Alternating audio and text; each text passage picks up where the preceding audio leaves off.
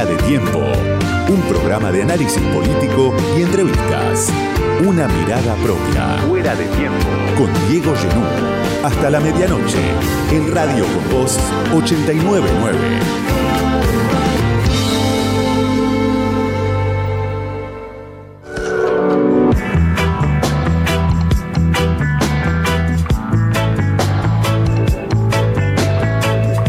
En el debate del domingo pasado, que vieron millones de personas, menos que al primer debate, pero de todas maneras mucha gente, con mucha expectativa, donde los candidatos invirtieron mucho, apostaron a que ese debate los ayude en la pelea electoral del 22 de octubre, Sergio Massa hizo suya una frase de Mauricio Macri.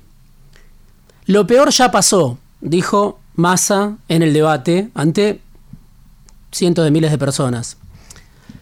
No fue un error, ya lo había dicho, ya había pronunciado esa frase de Macri Massa hace dos semanas en Neuquén. Lo peor ya pasó, dijo Massa el domingo, lo viene diciendo, debe creer en eso el ministro y candidato. Y así Macri y Massa, que en su momento fueron muy cercanos, dos socios en los años finales del kirchnerismo, en el comienzo del gobierno de Macri, dos socios que hoy se odian.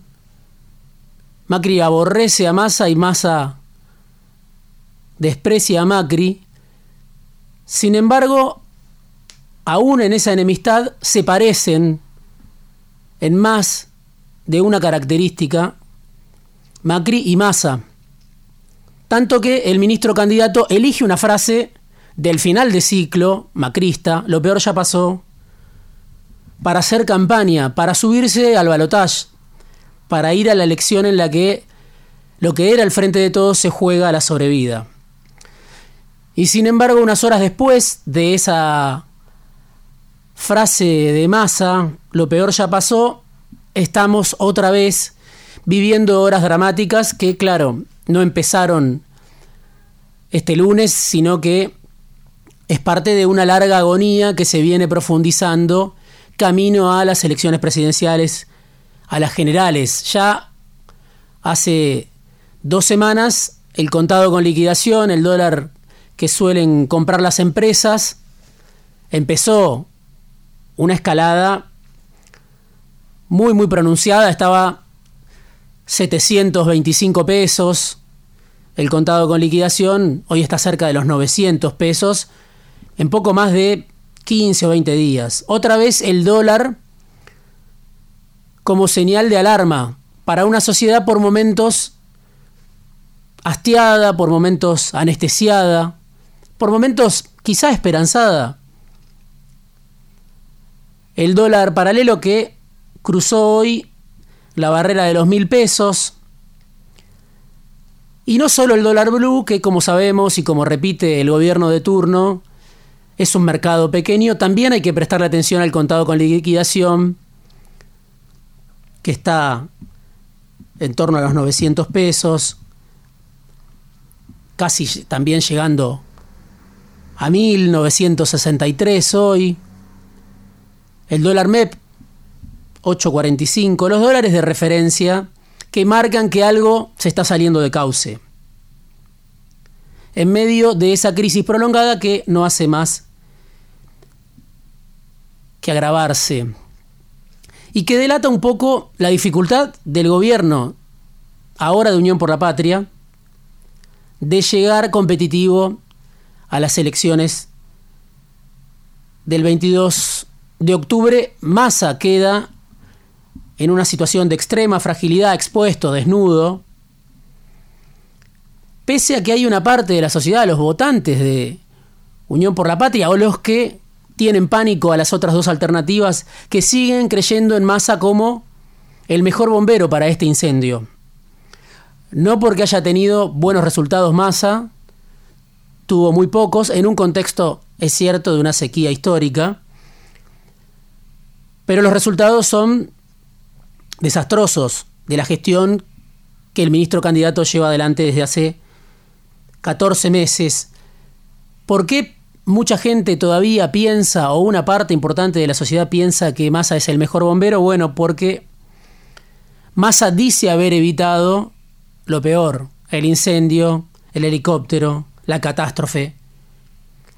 Pero, claro, los problemas empezaron mucho antes de que Sergio Massa asumiera como ministro de Economía. Y esta angustia del presente, esta incertidumbre,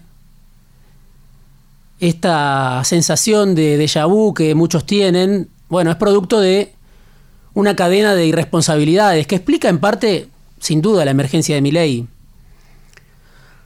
Primero hay que pensar o hay que retrotraerse al fracaso de Mauricio Macri, un presidente por el que se había invertido mucho tiempo, energía, dinero, mucha expectativa, se consumió su mandato en tiempo récord, dejó una deuda impagable, fracasó en toda la línea con sus propios objetivos, no con los objetivos de los que podían ser sus opositores. Y el frente de todos, el frente de los Fernández, asumió después sin tener idea de lo que iba a hacer, sin haber discutido un programa económico como la propia vicepresidenta lo reconoció hasta hace no tanto, en más de un discurso, Cristina, diciendo, ahora hay que discutir un programa. Una confesión de que el gobierno del Frente de Todos, lo que era el Frente de Todos, llegó al poder con una crisis manifiesta, pero no discutió un programa, no acordó un programa, no se preparó para salir de la crisis. Por eso, cuando Massa acusa de irresponsables a Milei y a la oposición, bueno, por supuesto, está omitiendo la irresponsabilidad del propio frente de todos.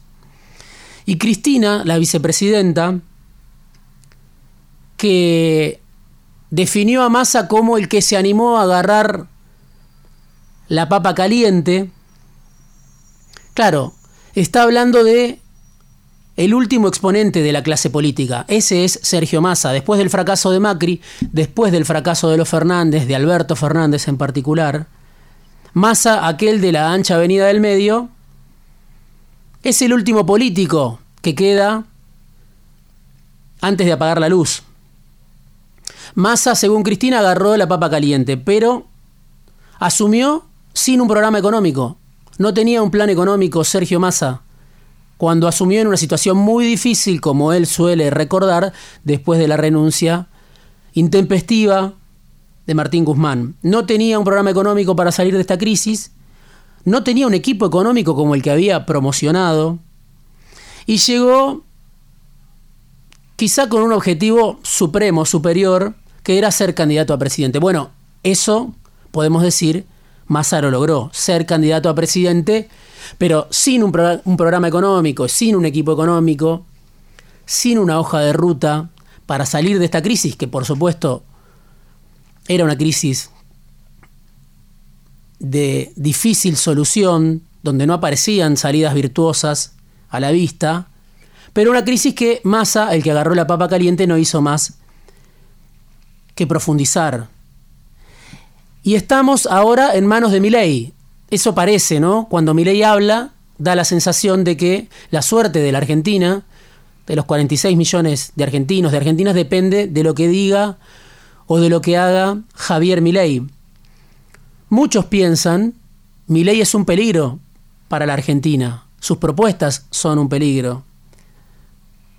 Pero otra vez, Milei no nace de un repollo, surge de los escombros de la polarización en un contexto de crisis, de espiral inflacionario, donde los pesos desde hace tiempo duran cada vez menos en el bolsillo y muchas veces es como que los pesos se derriten en el bolsillo.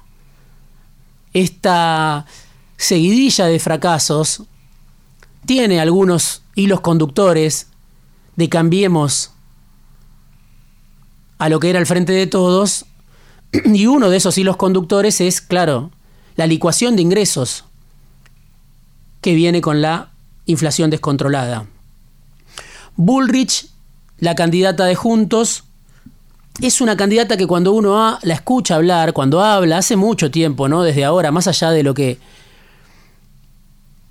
haya expresado en el último debate, es una candidata que se delata incapacitada para hacer frente a esta crisis económica. Tiene un equipo de, economistas más o menos ortodoxos, pero de mucha trayectoria, Bullrich. Ahora, cuando uno la escucha a ella, está claro que no tiene idea de qué hacer con la economía.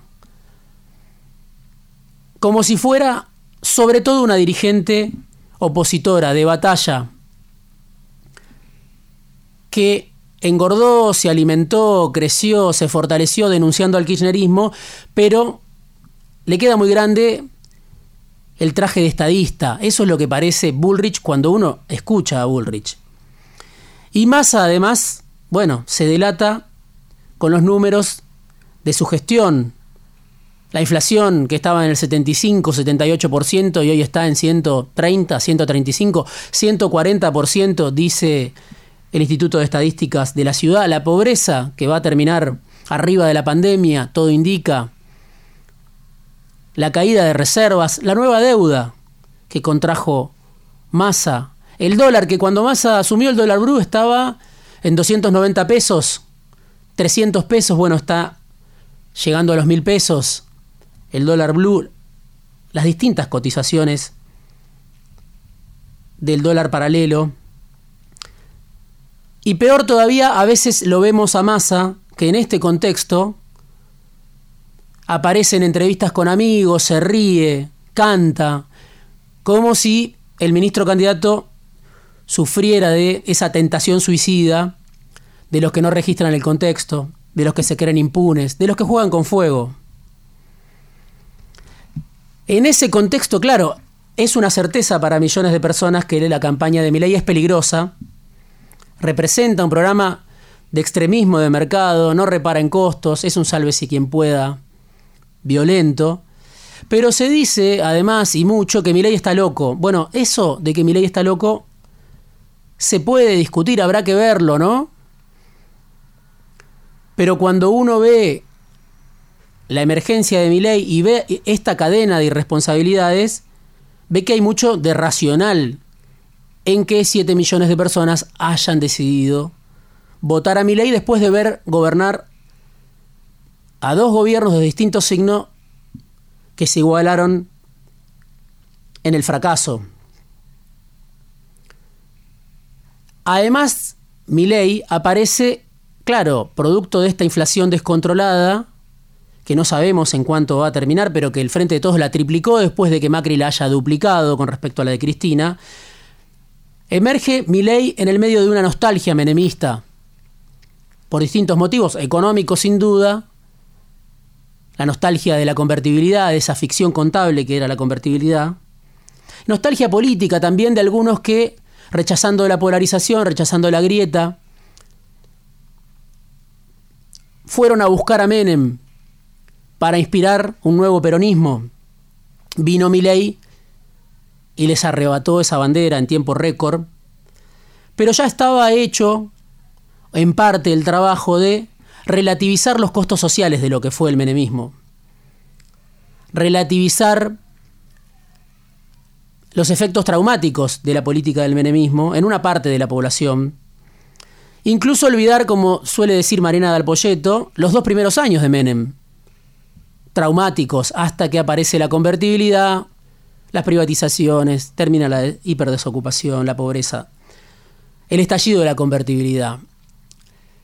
Pero la idea de que mi ley está loco o que es una locura, la emergencia de mi ley, bueno, puede ser discutida en este contexto, no por mi ley, sino por el contexto que explica a mi ley. En marzo pasado, en una revista que suele leer la oposición de Juntos, que surgió desde el PRO, la revista Seúl, hay una nota de Eugenio Palópoli, Las mil caras de Milei. Y dice, en marzo pasado, todo aquello que se relata y se explica en El Camino del Libertario, el libro de Milei, visto a la distancia se puede leer como un plan astutamente diseñado y ejecutado. Las apariciones televisivas, los debates a los gritos, los insultos, las amenazas, las obras de teatro, las performances artísticas, su acercamiento a ciertas subculturas alternativas, la militancia juvenil que lo sigue con reverencia y se vuelve cada vez más numerosa. Todos estos pasos trajeron a los libertarios hasta donde están hoy, en medio de las risas o el escepticismo general. Es de marzo esta nota, claro. Dice la nota, generaba risas, escepticismo, pero recordaba mucho del menemismo también. Aquella caravana bastante demente de impresentables que contra todo pronóstico le ganó en 1988 la interna al peronismo de la renovación. La nota de Eugenio Palópoli en la revista Seúl de marzo pasado. Había un plan, cuando uno lee El Camino del Libertario, el libro de Milley, parece que todo lo que hizo Milley responde a un plan. Y el otro dato es el que estamos viendo en este momento. Cuando Milley invoca la dolarización, bueno, genera las condiciones para su propio triunfo. Genera un caos, la corrida cambiaria, la corrida bancaria, decirle a los argentinos que no renueven los plazos fijos, que los pesos son un excremento. Cuando Milei propone la dolarización, está generando un efecto inmediato en el presente, del cual se beneficia la suba del dólar, como si fuera parte de un plan. Un plan muy racional, muy bien diseñado, que claro, tiene el costo de que lo pagan millones de argentinos en un escenario de fragilidad extrema que antecede a mi ley, que tiene como responsables a los gobiernos anteriores. Pero mi ley sobre ese escenario, sobre ese campo minado, decide, claro, tirar querosén.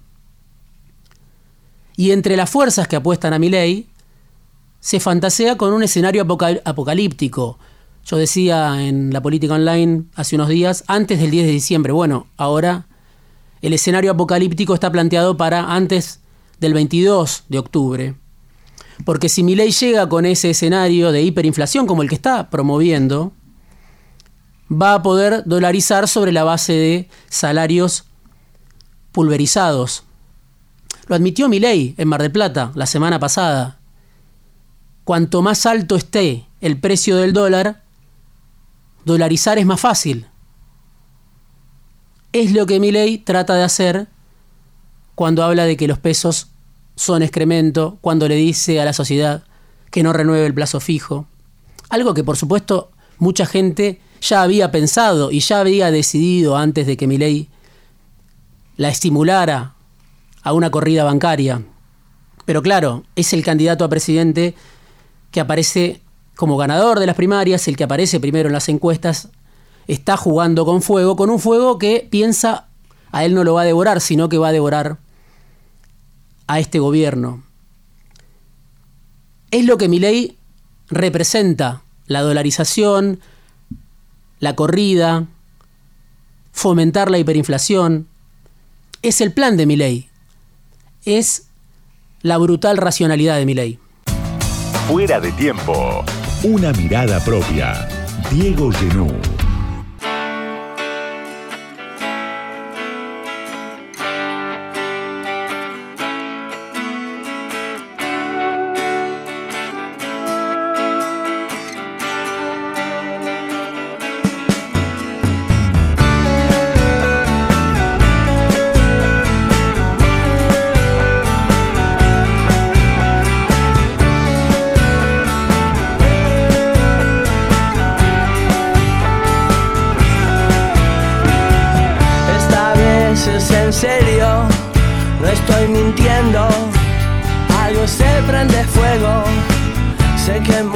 Muchas veces dije que el lobo venía, pero esta vez el lobo está acá. Se prende